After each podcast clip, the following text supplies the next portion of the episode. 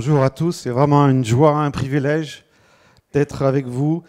Je rentrais de, je venais de Metz hier et donc euh, en voiture et je traversais le Luxembourg, la Belgique et une partie de la France et ce sont des temps qui étaient privilégiés pour pouvoir prier et aussi pour préparer cette matinée. Ça fait quelques jours déjà que le Seigneur a mis vraiment une parole pour, euh, pour vous dans mon cœur.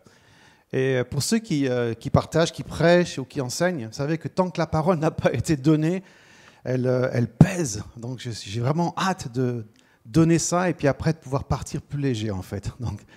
Et euh, cette parole que je vais vous donner vraiment, c'est il y a dans le psaume 139 ce, ce, dernier verset qui dit ceci Sonde-moi, ô Dieu, et connais mon cœur, éprouve-moi et connais mes pensées ou connais mes préoccupations et regarde si je suis sur un chemin ou sur une mauvaise voie et conduis-moi sur la voie de l'éternité. Une autre version dit Regarde si je suis sur un chemin de fatigue. Et je veux vraiment euh, partager ça avec vous. Je sais qu'il y a des gens, il y en a toujours, mais vraiment, je crois que le Seigneur a mis ça sur mon cœur. Il y a des gens qui sont venus ce matin avec cette, euh, ce fardeau, avec cette, euh, cette lourdeur, des gens qui sont fatigués. Mais pas seulement, je ne parle pas seulement d'une fatigue physique. Là, c'est plus important. C'est une fatigue émotionnelle. C'est une fatigue qui fait qu'on a l'impression que plus rien ne va et, euh, le Seigneur veut ce matin te, vraiment te soulager, te faire du bien et, te renouveler. Il y a des gens qui sont venus ce matin et tu as fait un, un acte de foi et tu as dit au Seigneur, écoute, je viens parce que j'ai vraiment besoin d'être au milieu du peuple de Dieu. Mais c'est tellement dur. Et euh, ce matin, tu es vraiment à la bonne place. Le Seigneur veut vraiment te toucher. Je vais vraiment prendre l'exemple. Il y a un exemple magnifique dans la Bible, l'exemple de ce prophète, Élie, qui a fait des choses extraordinaires. Élie a, confronté le peuple d'Israël qui était tombé vraiment dans, dans le. En fait, dans était devenu complètement rétrograde, était adoré les bas. et Élie les a confrontés il a rétabli l'autel de l'adoration. Et le mot est très fort en hébreu puisqu'il est question de guérir. Il a guéri l'adoration en Israël. Il a pris ses douze pierres, alors que les tribus étaient, étaient divisées. Il a fait un acte symbolique. Il a créé l'unité symboliquement. Et puis ensuite, il a versé de l'eau sur l'autel. On, on, se demande pourquoi. Et en fait, vous sachiez que les, les prophètes de Baal, souvent, euh, avait affaire à la ruse et euh, jetait des braises en fait sur les autels et ensuite dansait autour pour attiser la flamme. Et la raison pour laquelle le prophète Élie vraiment euh, noie l'autel en fait d'eau, c'est qu'il est en train de dire que le seul feu qui va pouvoir subsister sur l'autel, c'est le feu de Dieu. Et Dieu sait que dans la louange, l'adoration, les uns et les autres, ça c'est vraiment tout un autre sujet qui est passionnant pour moi, mais c'est très important de faire attention, faire en sorte que le feu qui y a en nous, le feu qui y a dans nos moments d'adoration et de louange, soit vraiment le feu de Dieu et pas uniquement le feu de nos émotions, le feu de notre âme. Donc il fait tout ça, le prophète Élie, le feu tombe, le peuple d'Israël va dire c'est l'Éternel qui est Dieu, alors qu'avant le prophète leur dit mais vos clochers sans arrêt des deux côtés, soyez cohérents. Si Baal est Dieu, servez Baal. Si l'Éternel est Dieu, servez l'Éternel. Donc ce peuple qui voit ce feu tomber, j'imagine, il s'est mis à genoux, il s'est mis par terre, à proclamer que l'Éternel était Dieu. Et un chapitre plus loin, au chapitre 19, on voit que Jézabel envoie un messager à Élie et elle lui dit, ce messager va lui dire que les dieux me fassent ceci et cela si demain, à la même heure, je ne fais pas la même chose que toi, que ce que tu as fait au prophète de Baal. Il avait tué tous les prophètes de Baal. Et donc, on voit ce, cet Élie qui part, et puis à un moment, il va arriver, il va se séparer de son, son en fait, de son euh, messager, pas de son messager, de son serviteur, l'erreur qu'il a certainement dû faire, il s'est retrouvé tout seul, et là, il se couche sous un arbre, et là, il demande la mort. Et ce texte est fascinant parce que très clairement, Élie fait une crise d'angoisse, fait une crise de panique, et même plus, je pense que Élie fait une grosse dépression en fait. Vous savez, quelquefois, quand, euh, quand euh, les, gens, j'ai des amis qui sont médecins, quand euh, les gens consultent, le, docteur fait, prend quelquefois des gants et dit Oh, faites une petite déprime. C'est comme, comme pour minimiser la chose. Là, ce n'est pas une petite déprime. Là, Eli est complètement à plat. Il n'a plus de batterie. Il est complètement à plat et il demande la mort. Je trouve très intéressant ce texte. On va voir comment ce que Dieu, comment ce que Dieu a fait pour sortir de cet état-là. Qu'est-ce qu'il lui a dit? Quelles étaient les choses qui ont provoqué cette dépression chez Élie Mais déjà, pour commencer, c'est intéressant de voir que Jézabel envoie un messager et que ce messager va parler à Élie et va utiliser un langage qui est extrêmement imagé. Vous savez, quand, les, quand nous sommes attaqués vraiment par, par l'ennemi dans nos pensées, euh, souvent on a du mal à discerner que c'est l'ennemi parce qu'on vit ces choses tellement à l'intérieur de nous et on se dit, mais non, c'est moi, c'est comme ça que je suis. Mais c'est important de comprendre comment ce que l'ennemi travaille. Et donc, tout ce langage imagé, que les dieux me fassent ceci et cela, l'image se grave dans la pensée. L'imagination est souvent la racine, quelque part, de, peut être la racine de nos angoisses, de notre détresse. Combien de gens ici peuvent dire que quelquefois tu imagines quelque chose et tu es angoissé, tu rentres chez toi le soir, ou avant de rentrer, tu quittes le travail en te disant, je vais rentrer, je vais être seul, je vais être angoissé. Et déjà, dans ta tête, tu formes une image de ce qui va se passer. Et sache que ce que tu imagines est un mensonge. Ce n'est pas vrai. C'est juste une pensée. C'est juste comme ça que l'ennemi travaille. Tu sais aussi bien que moi que quand tu es dans cette angoisse pendant des heures et des heures, tu réalises en fait à la fin de la journée que ce que tu pensais y allait se passer, ce que tu craignais n'est pas arrivé. C'était juste ton imagination. C'était juste tes craintes. En fait, Isabelle va même plus loin parce qu'elle va lui donner un compte à rebours. Demain, à la même heure. Et j'essaye d'imaginer Élie toute la journée, toutes les heures qui ont suivi, il a dû compter les heures en se disant, j'ai encore 23 heures, j'ai encore 22 heures, j'ai encore 20 heures avant que se passe quelque chose. Est-ce que c'est maintenant? Est-ce que c'est plus tard?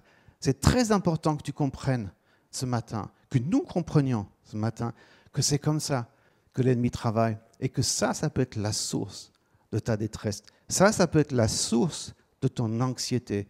Et que c'est très important quand tu es dans cet état-là, que tu que tu te rendes à Dieu, que tu lui dises, Seigneur, ma vie est entre tes mains, ce que je crains ne m'arrivera pas. Et puis, je dis souvent que ta solitude soit ton lieu secret. Vous savez, ce lieu secret qui est entre toi et Dieu, quand il dit, lorsque tu pries, va dans le lieu secret. Que ta solitude soit le lieu secret. Je sais que c'est très facile à dire et que c'est moins facile quand on est dedans. Mais en tant qu'enfant de Dieu, on sait qu'on peut se réfugier en lui. Alors je trouve fascinant ce que Dieu va faire avec Élie. Il va s'approcher de lui par ce messager qui va le toucher et qui va dire, il faut que tu manges et que tu boives. Et donc il le fait, et puis il se, couche à nouveau. C'est fascinant parce que combien de fois tu as, tu as observé, combien de fois j'ai observé, moi, des gens qui euh, sont vraiment en grosse difficulté émotionnelle, mentale.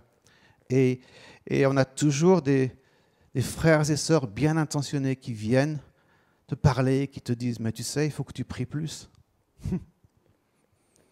tu lis pas assez ta Bible, c'est pour ça que tu n'es pas bien.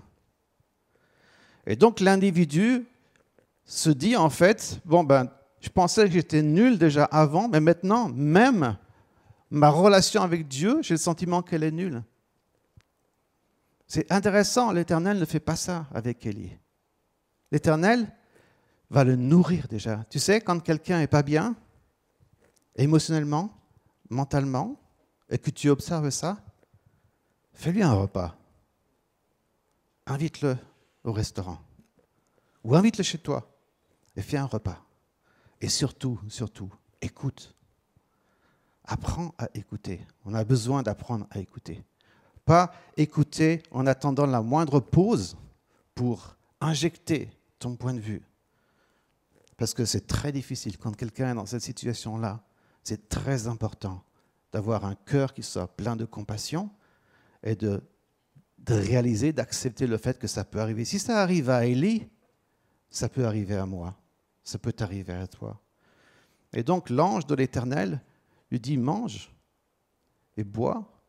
Il se recouche et une deuxième fois, lève-toi, mange et bois, parce que le chemin est trop long pour toi. Et ensuite, ce que, ce que l'Éternel fait avec Élie, ensuite, après ça, après l'avoir nourri, c'est qu'il va lui poser la question, qu'est-ce que tu fais ici, Élie? Non pas que quand Dieu pose une question, c'est non pas qu'il a besoin de la réponse pour savoir ce qui se passe, mais clairement, l'Éternel fait parler Élie.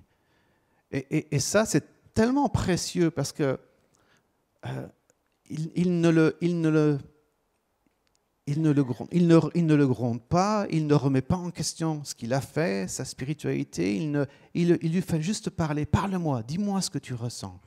Et ça, c'est très important. Dans des moments difficiles que tu peux traverser, une des clés, c'est si tu peux t'entourer de frères et sœurs solides et qui ont vraiment euh, ta santé physique, émotionnelle et mentale euh, comme, quelque chose de très important et, qui, peuvent, qui puissent parler avec toi, qui puissent partager, parle avec eux, parle avec eux et surtout, surtout, parle à Dieu, parle-lui, parle-lui. J'ai été surpris, j'ai discuté avec un, un, conducteur de, de, louanges, un compositeur très connu euh, en Angleterre, et, il disait, tu sais ce qui m'a surpris, Gabriel, dans cette période du Covid, c'est le, le le fait qu'on n'a pas eu beaucoup de chants, euh, de compositions, de chants qui interrogent Dieu, alors que la Bible est pleine d'interrogations. Qu'est-ce que tu fais? Jusqu'à quand, ô Éternel? Qu'est-ce que tu fais? Et on n'a pas eu beaucoup ça, en fait. Et c'est presque dommage. Et je crois que dans nos moments de, où on ouvre notre cœur, dans nos moments de prière, je crois que c'est important de dire à Dieu, qu'est-ce que tu fais avec moi? Qu'est-ce que tu fais avec moi? J'étais à, Metz le week-end dernier, je suis resté toute la semaine avec eux. Et le Seigneur m'a aussi donné une parole pour eux. Et, euh, je pense qu'elle a peut-être aussi son, son, euh, son effet ici, son but, son propos ici.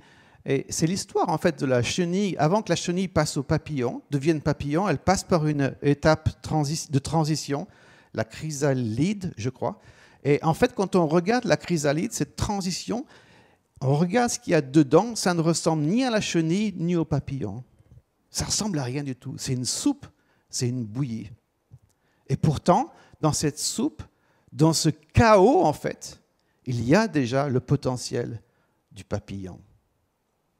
Le danger, c'est quand on vit ce chaos dans nos vies, ou en tant que communauté, ou en tant qu'individu dans nos vies, lorsque Dieu nous pousse vers cette transition qui, quelquefois, provoque une certaine tension, voire une angoisse, une inquiétude, on essaye souvent, à cause de la crainte que l'on a, parce qu'on ne comprend pas, j'entends des gens qui disent, je ne comprends rien, ma vie, tout a changé. J'entends des communautés, des églises qui disent, on vit dans une espèce de zone, on ne comprend pas ce qui se passe, mais bon, on fait, fait confiance au Seigneur. C'est une transition. Et le danger, c'est que quand les gens vivent ça, ils ont tellement peur parce qu'ils ne reconnaissent rien qu'ils reviennent à la chenille. Alors que ce que Dieu veut, c'est qu'il soit papillon. Cette transition est absolument fondamentale. Sans cette, cet œuf, sans cette soupe, sans cette bouillie, il est impossible de devenir papillon.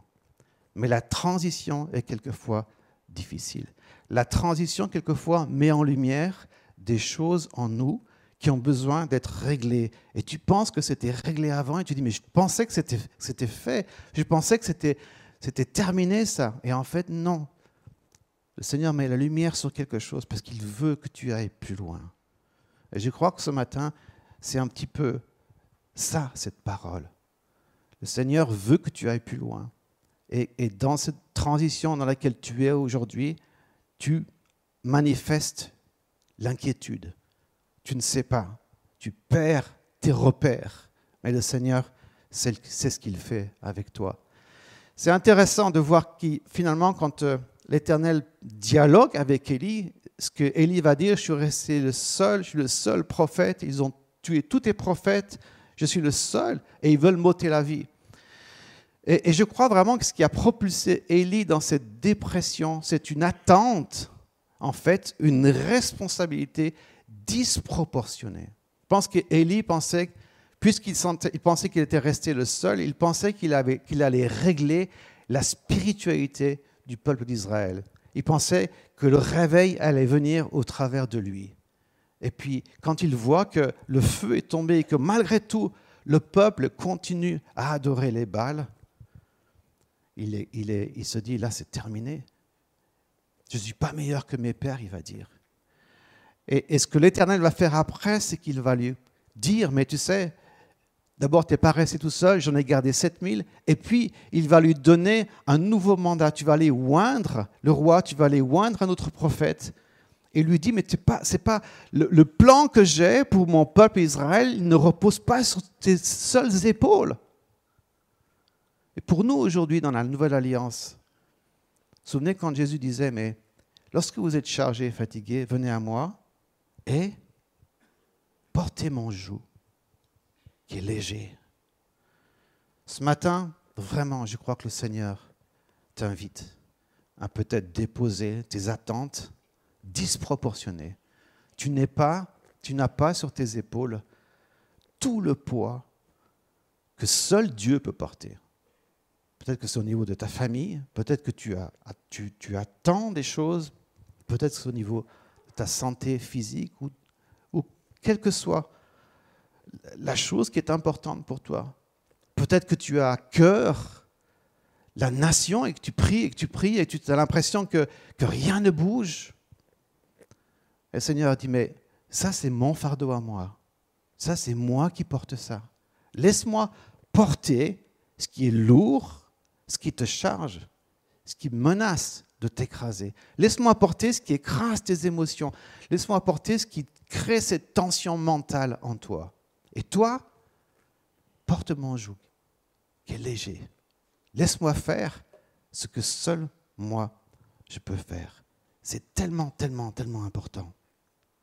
Et la réputation de l'Éternel, c'était vraiment quelque chose que Élie avait sur le cœur. Il pensait qu'il allait euh, faire en sorte que la réputation de Dieu allait être intacte et que ce peuple qui était devenu idolâtre allait revenir à lui. Mais ce n'était pas, comme ça qu'il fallait faire. Et Dieu lui dit, mais ce que tu portes est trop, est trop lourd. Donc je voudrais vraiment t'inviter à la réflexion ce matin. Vraiment t'inviter à la réflexion.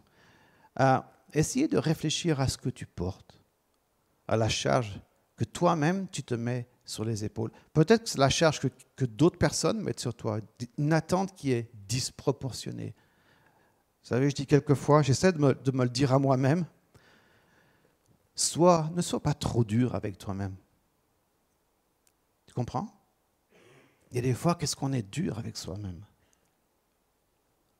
On a l'impression qu'on n'est pas assez comme ci, pas assez comme ça. Qu'on n'est pas le chrétien parfait, qu'on n'est pas le disciple parfait. Accepte le processus. Accepte la chrysalide dans ta vie. Accepte cette, euh, transformation que, que Dieu fait progressivement. Accepte-le. Accepte-le dans ta vie. Accepte-le dans la vie des autres aussi. Qu'est-ce qu'on peut être impatient quelquefois? Quand on voit certaines personnes et on se dit, mais on souhaiterait qu'elles soient plus comme ça, comme ça. Et, on a besoin de se souvenir que le processus prend un temps, un certain temps. Il faut accepter ce, cheminement. Mais je pense vraiment à, à, toi qui es fatigué, chargé. Je pense à toi qui, émotionnellement, est complètement à plat. Vous savez, je pense que l'épisode de, Carmel pour Élie, la confrontation avec les prophètes de Baal, cette, euh, cet hôtel qu'il avait complètement noyé d'eau, le feu qui est tombé, tout ça a fait que Élie était, je pense, vraiment épuisé. Il était épuisé physiquement, il avait peut-être même jeûné. Physiquement, il était épuisé émotionnellement et aussi sur le plan spirituel. Je pense qu'il était dans une tension incommensurable à cause de ce défi qu'il va lancer à ses prophètes de, de Baal, à cause de, cette, de, cette, de ce messager qui vient en nom de Jézabel et qui, qui imprime dans la, la psyché, la psyché c'est l'âme, dans la pensée d'Élie qui imprime une image qui fait que Élie part dans la crainte, laisse son serviteur et part et, et il s'éloigne et il reste seul. Et vraiment ce matin, j'aimerais vraiment que tu réfléchisses à ça. Aussi au fait que pour certaines personnes, tout dépend des personnalités. Certaines personnes, lorsqu'elles sont euh, sur le plan émotionnel complètement à, plat, sur le plan mental complètement à plat, il faut absolument qu'elles soient avec d'autres personnes parce qu'il y a une crainte de la solitude. Certains sont peut-être comme ça ici ce matin. Pour d'autres, c'est différent. Pour d'autres, c'est la solitude. Moi, je serais plutôt comme ça. Quand je vais pas bien, je, vais, je, vais, je m'enferme tout seul et puis je, je vais euh, et, je, et je ressasse et je et c'est pas bon, c'est vraiment pas bon. Vous savez, lorsque j'étais beaucoup plus jeune, euh, j'étais euh, timbalier à l'orchestre symphonique de, Grenoble et on faisait beaucoup de concerts et, et puis progressivement dans ma vie s'est installée une, une, de, de l'anxiété, mais c'était très très fort, au point même où, où lorsque on avait des concerts, Lorsque, par exemple, on jouait un concerto dans le deuxième mouvement, dans le mouvement lent, les timbales ne jouent pas. Et donc, j'étais là, assis, en fait, derrière mes timbales, et, à rien faire. Et je regardais tous les gens, en fait, je regardais la salle de spectacle. Et puis, ça a commencé comme ça. Je me suis dit, mais là, maintenant, si je veux partir, je ne peux pas. Parce que si je veux partir, tout le monde va le voir. Et donc, je me suis senti prisonnier, quelque part, et l'angoisse est venue. Est venue. Je n'étais pas encore, j'étais pas encore euh, sauvé à l'époque. Et, euh, et c'était de plus en plus fort. Et ça commençait vraiment à affecter ma vie professionnelle. Et j'avais peur d'avoir des problèmes cardiaques. Alors j'avais fait tous les tests et tout. Et puis je suis tombé sur un cardiologue, un, homme qui a, je crois que, je crois que Dieu l'a utilisé pour, pour, me parler, même si euh, je n'étais pas encore chrétien à l'époque. Il m'a dit, mais vous n'avez rien le seul problème, et il m'a dit, je vais parler dans un langage que vous allez, comprendre. Vous êtes comme un violoncelle qui sonne magnifiquement bien. Le problème, c'est que le volume de l'instrument est tellement important qu'on l'entend par-dessus tout l'orchestre.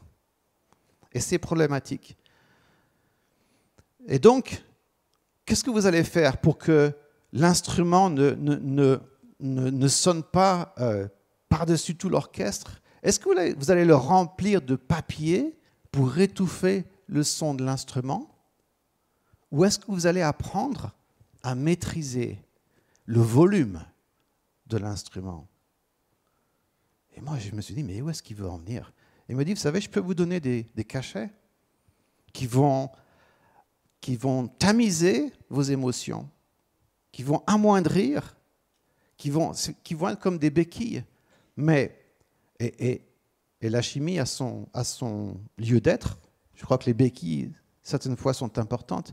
Mais il m'a dit, le plus important, le plus essentiel pour vous, c'est que vous appreniez à maîtriser le volume de l'instrument, maîtriser le volume de votre sensibilité. Vous êtes extra, hyper sensible et, et vous captez toute tout ce qu'il y a autour, même les choses qui paraîtraient être comme un, danger, vous les percevez comme un danger, elles ne le sont pas. Et apprenez. Alors évidemment, pour moi qui n'étais pas chrétien à, l'époque, c'était très compliqué. Maintenant, en tant qu'enfant de Dieu, j'ai cette euh, force de pouvoir dire, Saint-Esprit, Seigneur, je t'appartiens. Tu m'as donné une sensibilité pour que j'apprenne à te servir et pour que j'apprenne à t'entendre. Tu m'as donné une sensibilité qui est affinée. Tu m'as fait, tu m'as créé pour ça. C'est l'objet de mon, de mon livre. C'est ça, c'est qu'il t'a donné des choses qui sont des panneaux indicateurs vers les choses qu'il t'appelle à faire. Et donc, c'est pas seulement C'est aussi au niveau de ton, de ton make-up, de, ton, de, ta, de ta personne, de ta personnalité, de ta sensibilité. Et peut-être que tu es là ce matin et tu te dis, bien moi je, moi, je me reconnais dans ça. Je suis hyper sensible. Est-ce qu'il y a des gens hypersensibles ici ce matin? Il y en a? Oui. Et le Saint-Esprit te dit, je veux t'apprendre à maîtriser cette sensibilité. Je veux t'apprendre à maîtriser, en fait, cette chose qui est un instrument entre les mains de Dieu. Et je ne veux pas que tu laisses l'ennemi utiliser ça pour te, pour te, faire du mal, pour t'inquiéter, pour amener l'inquiétude, pour amener la, au niveau de l'émotion, la préoccupation. Sonne-moi, ô Éternel, et regarde, connais toutes mes préoccupations, connais mon anxiété, connais mon anxiété. Regarde comme je suis anxieux. Change ça, Seigneur, et montre-moi si mon anxiété n'est pas là parce que je suis sur un chemin de fatigue, parce que je porte quelque chose que je n'ai pas à porter, parce que j'essaye de faire quelque chose qui n'est pas ce que j'ai à faire. J'essaye de faire le travail de Dieu dans ma vie, dans la vie des autres, mais surtout dans ma vie, et ce n'est pas possible. C'est seulement le Seigneur qui peut le faire. Et donc, on va prendre la Sainte Seine. Maintenant, je vais inviter les, personnes qui sont chargées de distribuer la Sainte Seine. Et je veux vraiment faire ce lien avec ce que l'ange de l'Éternel, l'ange du Seigneur, qui était en fait une préincarnation de Jésus, va dire à Élie, mange et bois, parce que le chemin est trop long pour toi. Pas seulement le chemin devant toi, mais le chemin sur lequel tu te trouves aujourd'hui est trop long pour toi. Tu ne peux pas marcher dans ce chemin par tes propres forces. Tu as besoin de te, de te reposer sur moi. Et je crois vraiment, je veux croire avec toi ce matin que si tu te reconnais dans ce que j'ai partagé avec toi aujourd'hui, si tu te reconnais là-dedans, je veux croire avec toi que alors que tu prends ce repas, et que tu le prends comme il demande de le faire. Il a dit, faites ceci en mémoire de moi. Tu puisses le prendre en disant, Seigneur, sonde-moi et, et connais mon anxiété. Et regarde si je, suis, si je suis sur un chemin de fatigue. Alors que tu prends ce repas, je veux croire avec toi que le Seigneur veut te toucher, qu'il veut te renouveler, qu'il veut te rassurer en disant, tu sais, ces choses que tu penses sont irrationnelles, ne sont pas vraies. Elles sont juste une image dans ta tête, mais qui ne se produira pas. Ce que tu crains ne se produira pas. Parce que l'Éternel te garde dans sa main. Alors qu'on prend ce repas ce matin, en mémoire de ce que le Seigneur a fait. Reçois ce renouvellement. Et tu sais, une chose qui est très importante, quel que soit le nombre d'années que tu, que tu marches avec le Seigneur, c'est très important, périodiquement, d'arriver devant le Seigneur en disant, tu sais, je veux pas faire les choses de moi-même. Je ne veux pas faire les choses moi-même. Je reconnais que là, j'ai vraiment besoin de toi. Je peux plus avancer. C'est très mature, c'est très spirituel de dire au Seigneur, là, je peux plus. Je peux plus faire un pas en avant. Parce que ça veut dire que tu refuses de continuer à marcher sur ce chemin de fatigue. Ça veut dire que tu changes d'attitude. Ça veut dire que tu lui dis, Seigneur, sans toi, je peux pas. Tout comme Moïse a dit, si tu ne viens pas avec nous, on n'y va pas. Ça ne sert à rien. Et toi aussi, ce matin, tu dis, Seigneur, là, là, alors que j'entends ce que j'entends, là, c'est la confirmation que je ne peux plus, que je ne veux plus avancer comme ça. J'ai besoin que tu me renouvelle. J'ai besoin que tu me délivres de ces angoisses. Gloire à Dieu pour les médecins, gloire à Dieu pour la chimie, pour l'intelligence, des molécules, etc. Mais, Saint-Esprit et le Seigneur veut nous libérer. Il veut nous délivrer de ces angoisses et de cette anxiété. L'épître de Jacques va dire que Élie était un homme comme nous, comme toi et comme moi. Et c'est, je bénis Dieu pour l'exemple d'Élie dans la Bible, parce que si lui peut vivre ces angoisses, si lui peut vivre cet épisode dépressif, alors je suis libre, moi aussi, de pouvoir accepter que certaines fois je traverse par ces chrysalides, par, ces, par ces, euh, cette période, par cette transition, et elle est douloureuse. As peut-être perdu quelqu'un très cher, et c'est très difficile à vivre. Le Seigneur veut te consoler ce matin. Donc prenons la Sainte Seine ensemble.